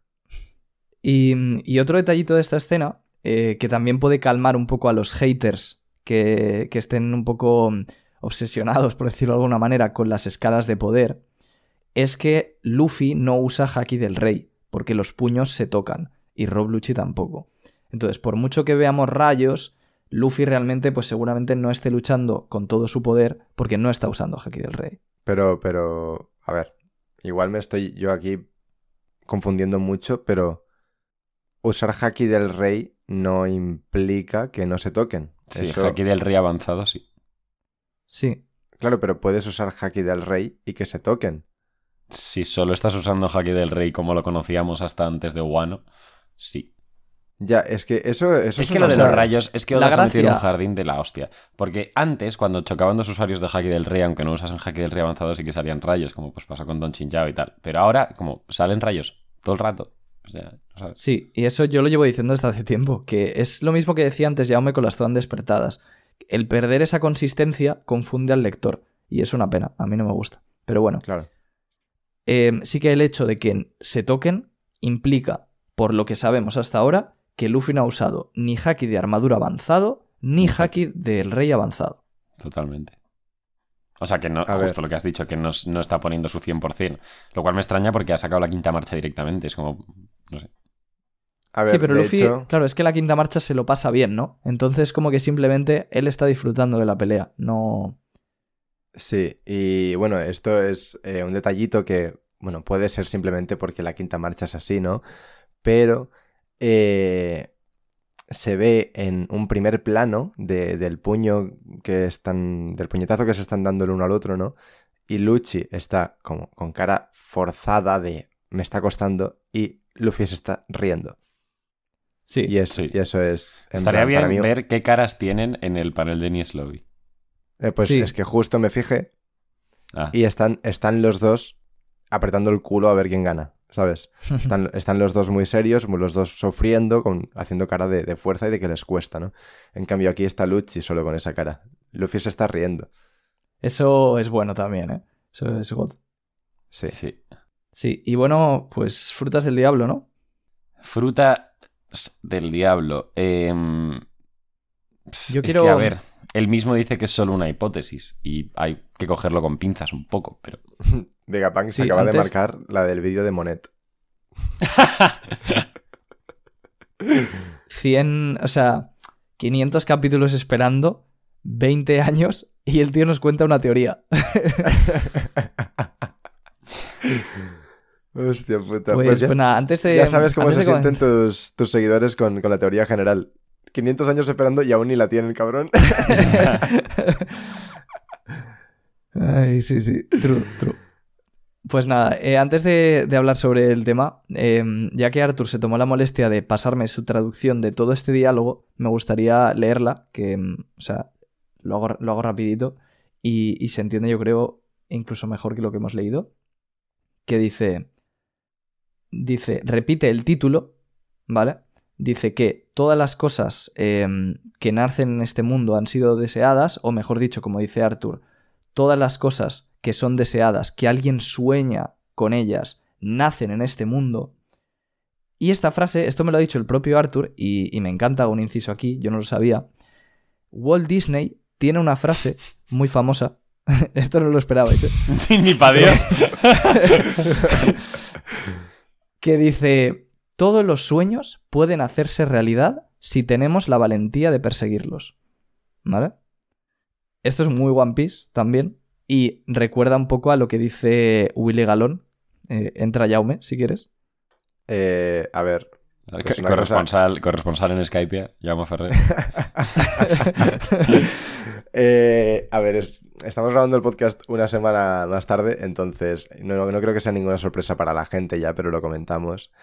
Y es que en un capítulo de- del arco de Yaya, antes de, ir a Skypiea, sale- cae un barco gigantesco de- del, cielo y en ese justo panel sale un- una cita de Willy Galón, un físico creo que es, ¿no? Sí. Es que, de hecho, yo lo, he- lo he leído en inglés y ahora no recuerdo si es físico o es médico, porque se dice más o menos igual, pero bueno. Eh, Ya ves. eh, pero la cuestión, Es que físico, es dice... físico. Pues, pues es físico, digo. Porque me acuerdo que justo eso. le- Sí, sí, sí, Tuvimos una yo- conversación con lo de Doc Q, ¿te acuerdas? Es verdad. Eh, nada, pues la cuestión. Que dice la cita algo así como: Todo lo que el hombre pueda imaginar es posible en la realidad. Que aquí quiero decir dos cosas. La primera va muy ligado a todo lo que se acaba de contar de las frutas del diablo.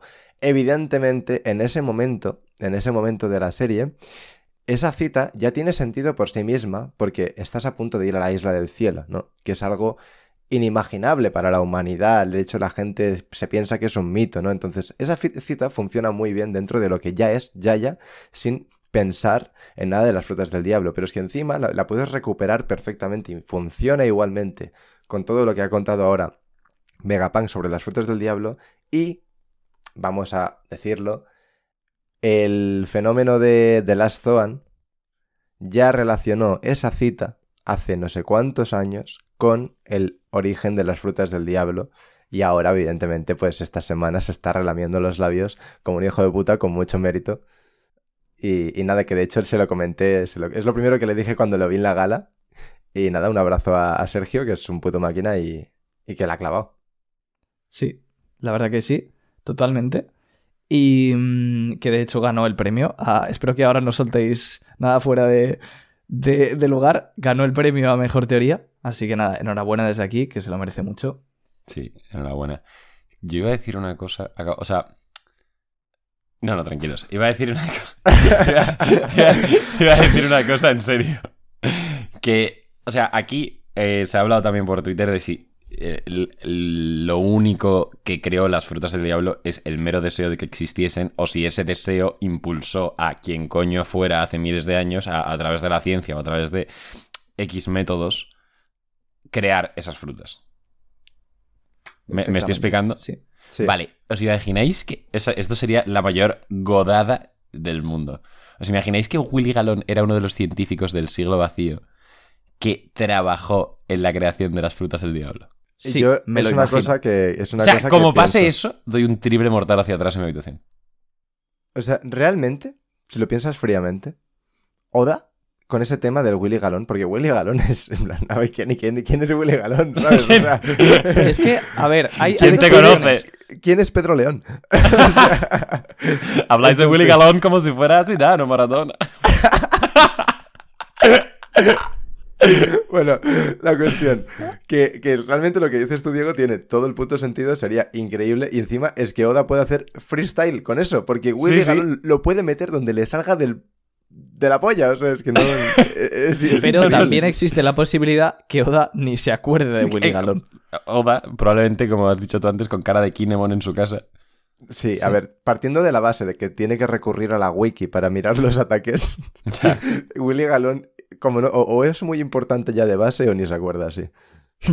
Eh, Oda escribiéndole un MD a Arthur diciéndole, oye, ¿he metido algún físico en la serie que pueda usar? No, qué bueno.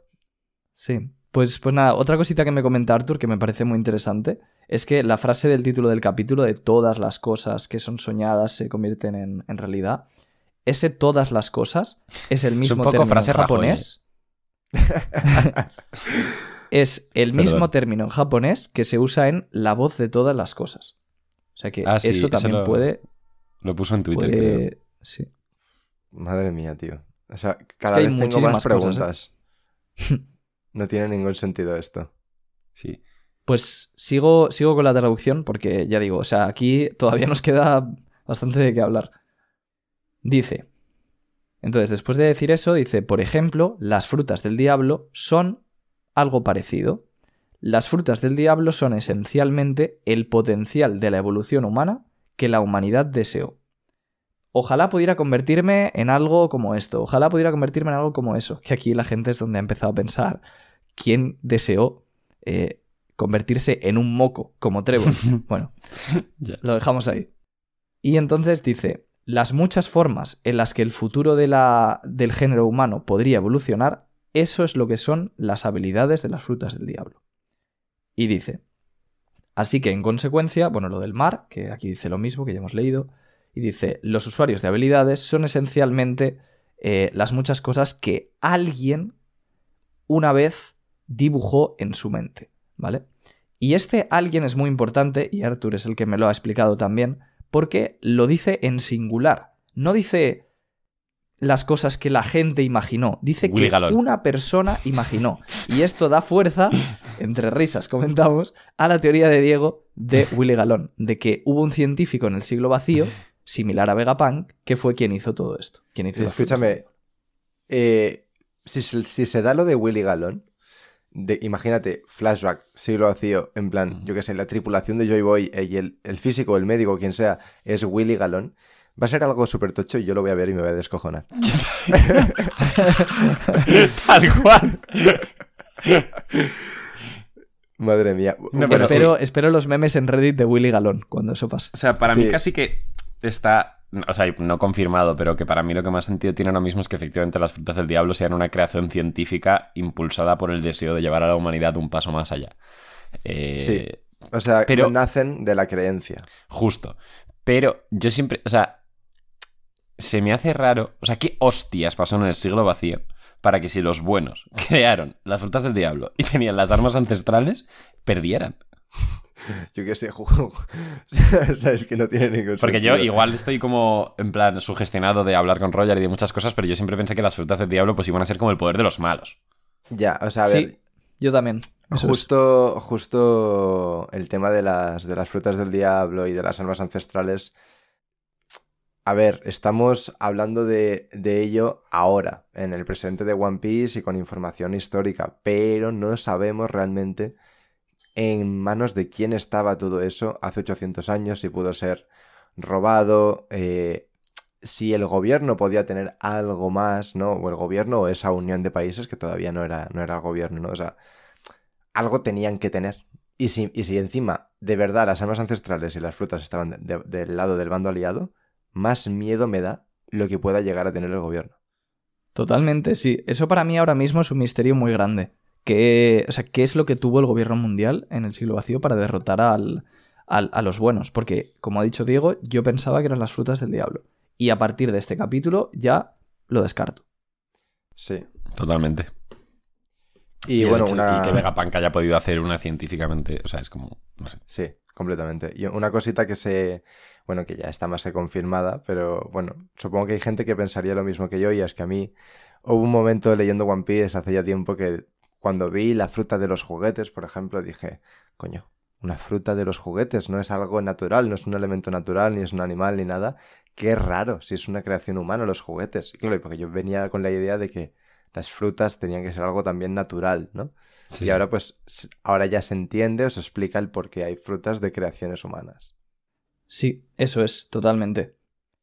Y dicho eso, hay varias cosas que yo quería comentar. O sea, claro, primero esto, eh, cuando lo leímos, a mí incluso me decepcionó un poco, ¿no? Porque algunos veníamos esperando que Vegapunk nos lo contara todo sobre las frutas y parece que el tío simplemente tiene una teoría y será en el siglo vacío cuando descubramos la verdad. De hecho, lo que dice del mar es una explicación muy vaga. Y dice, según Arthur, dice, estas cosas no naturales se dice que el mar las odia por no ser naturales. Entonces, como que él no tiene ni idea en el fondo de por qué las frutas son débiles frente al mar. O sea que yo creo que en el siglo vacío pues se explicará y quizás haya una explicación mejor. Sí. Pero el mero hecho de que las frutas sean sueños ya encaja con un montón de cosas de, de la serie que yo no caí en el momento de leer el capítulo y que he ido cayendo pues a raíz de, la verdad, sobre todo del vídeo de Mr. Morg que subió eh, hace, hace unos días. Entonces quiero comentar en concreto dos cosas que me parecen brutales. La primera de ellas es el cómo se transmiten las frutas del diablo. A lo largo de toda la serie, un mensaje fundamental es que los sueños nunca mueren. ¿Qué pasa con las frutas del diablo cuando muere un usuario? Se transmiten a otra fruta. ¿Por qué? Porque los sueños nunca mueren. Eso me parece un puntazo. Qué bueno. Y segundo, y mejor todavía para mí, es el tema del haki.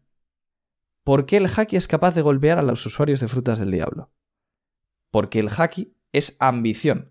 Entonces, precisamente, con tu ambición eres capaz de golpear a los sueños, por así decirlo, de las frutas del diablo. Entonces, o sea, me gusta mucho porque yo no lo había pensado, pero creo que encaja todo muy bien. Y no Sí. sé hasta qué punto Oda lo ha hecho todo a propósito o también ha sido un poco de, de chorra, ¿no? Pero Sí. me, pare- me parece que está muy bien. Al menos, o sea, lo que pasa con esto es que al menos dota de ciertas reglas y coherencia eh, todo ese jolgorio de las frutas del diablo, de que si bueno, que si sí, que si no, que si tal, que si cual. Al menos está dotando de reglas el sistema de, de de- de- de las frutas, que creo que es algo que necesitábamos en parte, ¿no? Porque es que era, había cosas que eh, parecían, parecían al menos, completamente arbitrarias. Esto porque sí, porque así lo quiere Oda. ¿Cuántas veces hemos dicho en el manga, ahí en el manga, en el podcast, ¿por qué Oda lo ha querido así, punto, ¿no? Tampoco hay que darle tantas vueltas. Pues ahora parece que todo empieza a cobrar un poquito de, de coherencia en cuanto Sí. a, a que el, como, como el, eh, yo qué sé, de- en cualquier serie fantástica o tal, si hay poderes y eso suele haber como una- unas reglas, ¿no? Pues ahora parece que el- es lo que está empezando a intuir que tiene One Piece. Sí, eso es. O sea, yo creo que por un lado nos da un poco igual, ¿no? Porque nosotros al final, pues sabemos que esto es una excusa para meter poderes y tal, y que haya fantasía y eso. Pero es verdad que tanto el haki como lo de que las frutas se pasen cuando el usuario muere, con esta explicación de Vegapunk ya son dos cosas que, que encajan muy bien, que cobran mucho sentido. Así que, Sí, sí. ole. Y bueno, yo quiero, quiero comentar una cosita que me parece una cosa que realmente le da mucho sentido a todo esto que ha comentado ahora Vegapunk que acabamos de comentar nosotros sobre el tema de las frutas del diablo y cómo se... cómo nacen, ¿no? Y, eh, y claro, y esto lo pensó mi buen amigo Flecha, que estuve hablando con él y es una cosa realmente que es un puto puntazo. Y es que él, planteándose el origen de, de, ciertas frutas del diablo, dijo, ¿cómo pueden existir frutas de cosas que no existen? Como en seres mitológicos, que no, o sea, el Buda. ¿Cómo puede ser que haya frutas de cosas que no existen en el mundo de One Piece? Y es porque, y él, y él mismo lo dijo, entonces porque las frutas nacen de las creencias de la humanidad. Esto lo dijo Eso Flecha es, sí, sí. hace bastante tiempo y también le quiero dar un poco el, el reconocimiento y el mérito porque me parece un, un pensamiento tan, tan obvio que es dificilísimo llegar a él. Y nada, pues un abrazo para él y, y ahí, ahí se lo lleva. Grande flecha. El nuevo Adri Kazam se abre el debate. No, Fle- Flecha y Adri son, Son mis protegidos. Bueno. Pues eh, seguimos. Sí. Vale. ¿Qué remedio? Qué remedio, ¿no? Bueno, eh, llega Sentomaru un poco enfadado, porque dice que hoy era su día de descanso. Le pregunta a Vegapunk que, que qué hace. Que obviamente, pues, ayudar al CP0, ¿no? Que son aliados y, y que, se, y que se tiene que madrear a los piratas. Y Vegapunk le dice, "Tss, estate quieto, que el CP0 eh, vi- viene a matarme, por favor, pégate con ellos. Claro, Sentomaru, pues obviamente esto le dice, me estás pidiendo que me convierta en un traidor. Y Vegapunk le dice que hace mucho tiempo él le acogió a Sentomaru cuando era alguien que no tenía ni siquiera para comer, así que, ¿qué crees que deberías hacer ahora? Le está manipulando que flipas, obviamente, pero bueno, si es verdad esto, pues es verdad que Sentomaru estaría pues como en deuda con, con Vegapunk. Em, bueno, pues aquí el CP0 se planta delante de... Bueno, a ver, importante, Sentomaru ha venido con tres serafines, que no lo he dicho. Sí, es lo que le había pedido Vegapunk. Sí. Y además nos da una oportunidad de verlos más de cerca. Que bueno, ya eso ya lo hemos visto varias veces, entonces ya no nos Sí. impresiona, pero están muy bien los diseños. O sea, a, a mí, a mí me encanta porque eh, el de Mihawk está mm, súper chulo, muy badass. El de Boa también. El de Jimbe está como... Me, me- me he olvidado el bocata en, en casa. Sí, eh. es Sí, como sí. que... Es, es- es- no sé, me, ha hecho mucha gracia que la, la- la diferencia de poses, ¿no? Sí. No, Totalmente. muy Y luego- diseños. Un, un detallito eh, de esta escena es que vemos que todos tienen un, bueno, como un brazalete eh, que, donde se ve la sangre que tienen debajo, que no es una sangre normal, parece que es una sangre como azul o algo así, por algo que dijo Vegapunk. Que bueno, que yo, por cierto, no creo que sea un brazalete, sino que es como un trozo de piel que les falta, que a lo mejor Vegapunk lo usa para, para monitorizar que vaya bien el flujo sanguíneo y tal. O porque, igual que el de Jimbe, no están completos ninguno de los tres, que también puede ser. A ver, lo de igual del, que el de Jimbe no es confirmado, ¿eh? Es un... es- es- o sea, se supone, pero no está confirmado. Me- sí que me suena que dijeron algo de que estaba al 90 y pico por ciento, ¿eh? De hecho, eh, no, eso es porque cuando aparece, tiene detrás como una caja, una máquina, que sale 98% o algo así.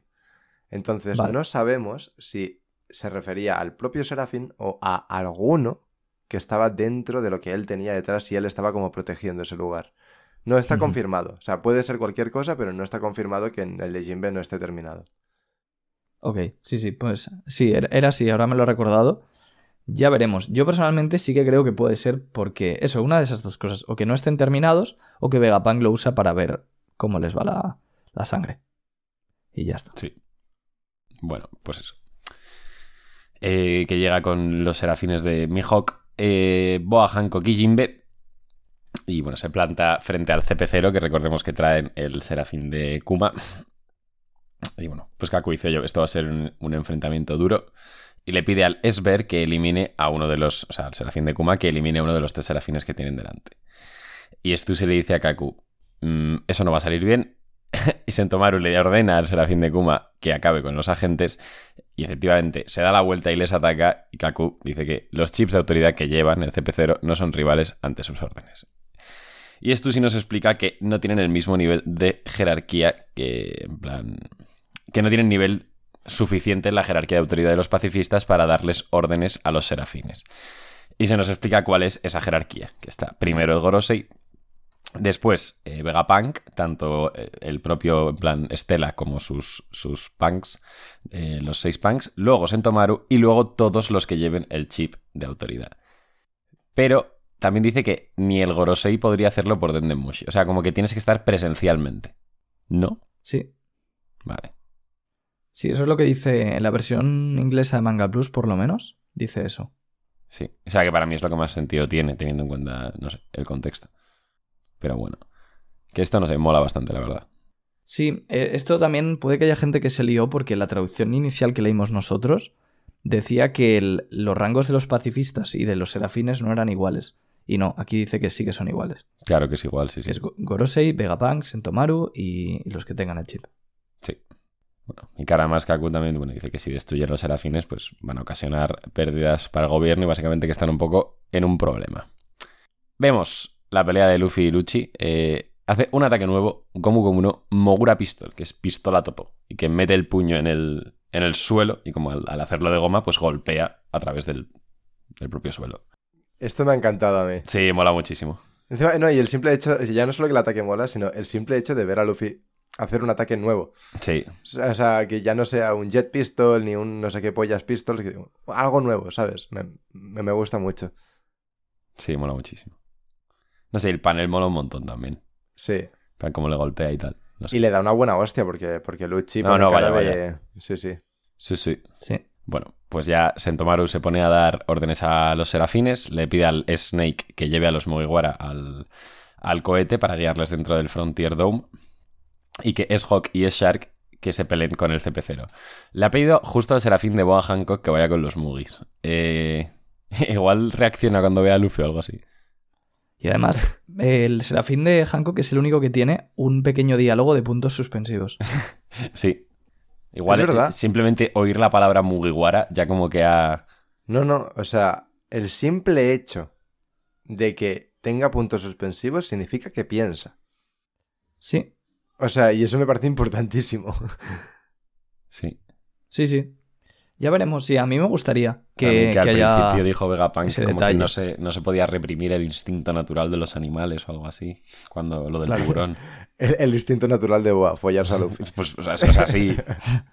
De hecho, sí. Sí. Bueno, eh, también vemos a, a Jinbe y Chopper que se están llevando a, a Atlas, que están, y a, bueno, y a Bonnie, obviamente, que flipan un poco con, lo- con los serafines, que dice que, bueno, se parecen a, a los antiguos Ichibukais y que si acaso los clonaron. Claro, y Jinbe pues estará bastante flipando de verse a sí mismo, supongo. Sí. Bueno, va Luffy a hablar con, con Sentomaru y le saluda en plan, oye, tío del hacha, ¿cuánto tiempo? Es, es un máquina. A Sentomaru pues no le hace muchas gracias esas confianzas. eh, le dice, bueno, que somos enemigos, no sé qué. Y que, por cierto, que si de verdad piensa ayudar a Vegapunk a escapar. Y Luffy le dice, sí, él me lo ha pedido, así que a tope. Eh, y Sentomaru le dice, bueno, no sé si puedo confiar en ti, no sé qué, pero que parece que se medio fía. Y vemos un panel muy chiquitito que hay algo como moviéndose rápido, ¿no? Eh, y vemos que ese algo es Luchi, que básicamente le hace un Shugan, que es también un ataque nuevo, es como un Shigan más fuerte en vez de ser con un solo dedo, es con toda la mano. A Sentomaru le atraviesa el pecho y lo derrota de un solo golpe. Eh, a Luffy, pues esto le afecta bastante, no sabemos muy bien por qué. Y, y Luchi, pues básicamente ha dicho, solo debemos eliminar, al, en plan, la cadena de mando. Ahora los serafines seguirán nuestras órdenes. Y fin del capítulo Sí. 1069. Qué barbaridad esto, eh. Sí. Pero de todos modos, en verdad, si baja un punk ya se les va a la mierda. Sí, eso es, pero, pero ya tiene que bajar un punk. Ahora mismo tiene el control de los, de los cuatro. Ya. Pero Ya, eh. bueno, Bueno, era la única manera de que la pelea fuese medio equilibrada, yo creo. sí, sí, completamente. Y, y bueno, o sea, el meloncillo lo abrimos. Que Sentomaru, Lucci, el nivel de fuerza. Pero es que yo, yo no sé por qué cojones pensabais que Sentomaru era tan fuerte. Ah, yo, yo sigo pensando que es fuerte. No, no, sí fuerte es, pero tan No, fuerte. o sea, yo sigo pensando que es muy fuerte. Lo digo en serio. En plan, sí, yo para mí- tampoco... Esto, de hecho, mira, esto lo comenté con Royal y estamos creo que los dos de acuerdo.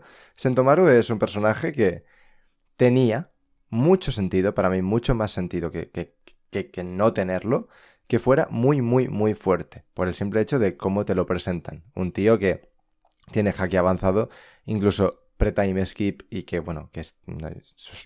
Quieras que no, esto, estas cosas siempre suman su relación con Kizaru, que está al mando de los pacifistas, que los pacifistas en ese momento, de la marinera, o sea, no pudieron, mm, pudieron con uno entre todos, y gracias, ¿no? Entonces, joder, Sentomaru, y lleva un hacha que flipas, ¿eh? Que eso ayuda seguro. Entonces, eh, entonces, Sentomaru es un personaje para, que para mí tiene todo el sentido que sea muy, muy, muy, muy fuerte a estas alturas de la serie, ¿no? Porque ha debido entrenar siendo un marine. ¿Qué pasa?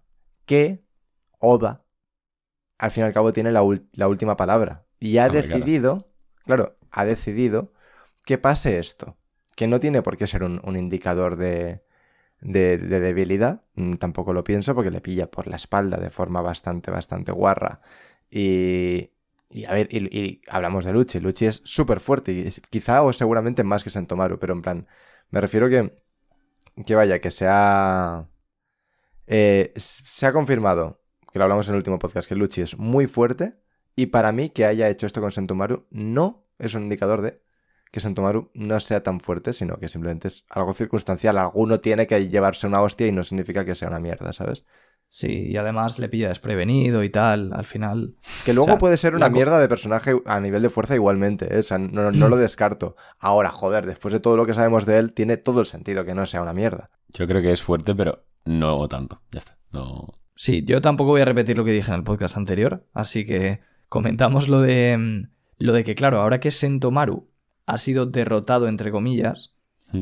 ¿qué va a hacer Kizaru cuando vea esto? ¿De qué lado se va a poner? Porque si Claro. era amigo de Sentomaru y Rob Lucci ha hecho esto y encima Rob Lucci no es de la marina como tal, ¿qué va a hacer Kizaru? Pues Eh, igual es una buena manera de mostrarnos por primera vez casi la personalidad de Kizaru. En plan, Sí. nunca le hemos visto tomar una decisión o tomar partido en algo personal. Siempre ha sido un poco como seguir órdenes y ya, a pesar de que tenga esa personalidad más desenfadada y tal. ¿Sabes? Una, una pregunta. eh, bueno, es que, a ver, Sen- me suena mucho que Sentomaru se refiere a Kizaru como su tío. Sí, pero no es su tío. Yo creo No que es es su tío, simplemente ¿verdad? un apelativo japonés cariñoso. Vale, vale, vale. Sí, justo lo hablé el otro día con alguien. Con Joaquín. No, con, eh, que quedé con... Bueno, estábamos Iván, eh, Faruk, que no sé si sabéis quién es, que es seguidor también, Madre Foca, eh, eh, Marina Random también. Y lo hablamos ahí. Eh, y eso, que no es su tío, pero está claro que tienen una relación, en plan, que se, de aprecio como mínimo, ¿sabes? Sí, sí, sí. Sí. Bueno, eh, al fin y al cabo es lo importante. Y pues... no, no hay mucho más, ¿no? Claro, No. es que, ¿qué va a O hacer sea, Kizaru? es básicamente o, o- o se nos confirma que simplemente, por muy gracioso y, y tontorrón que sea, es simplemente un perro del gobierno, o que sí que tiene unos valores por los que está dispuesto a saltarse, ¿sabes? Ciertas normas. A ver, a ver, si lo piensas fríamente, Kizaru lo que debería hacer, pero no por saltarse nada, por, porque coño, es su deber, es madrearse a Lucci. ¿Por qué? Número uno, se ha saltado las órdenes al atacar a Luffy. Eso por un lado. Y número dos, ha atacado a un aliado. Es verdad que el aliado estaba siendo un poco triquiñuelis. Porque se estaba, claro, Sentomaru también has atacado a ellos. Claro, claro, claro, claro. Pero, pero, Sentomaru es su amigo.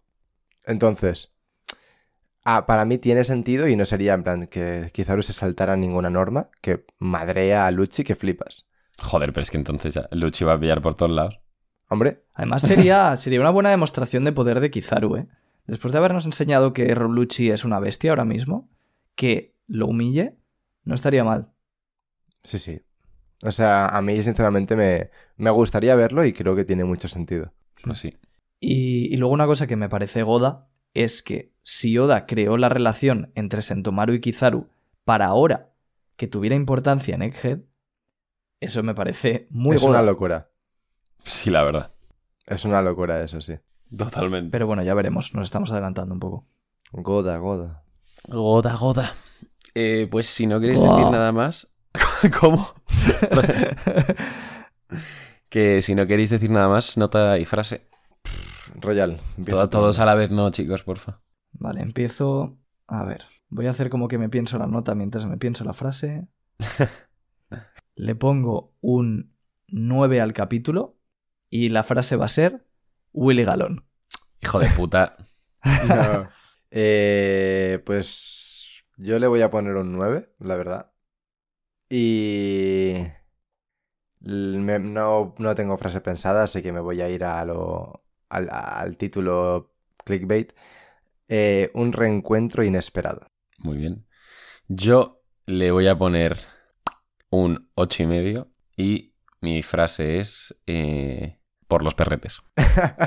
Por- no, hombre, ya, ya he puesto estoy por mierdón.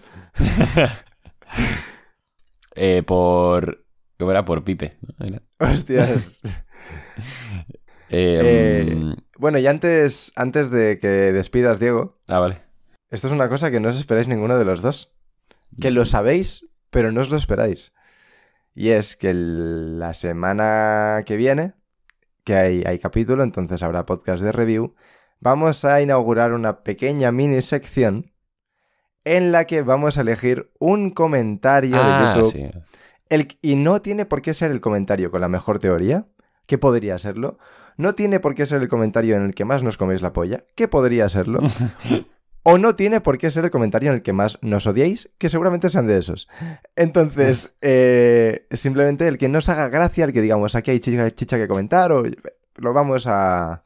Exactamente. El, el comentar en el comentario que más nos guste de, de cada semana. Y eso, esto lo haremos pues en todos los programas.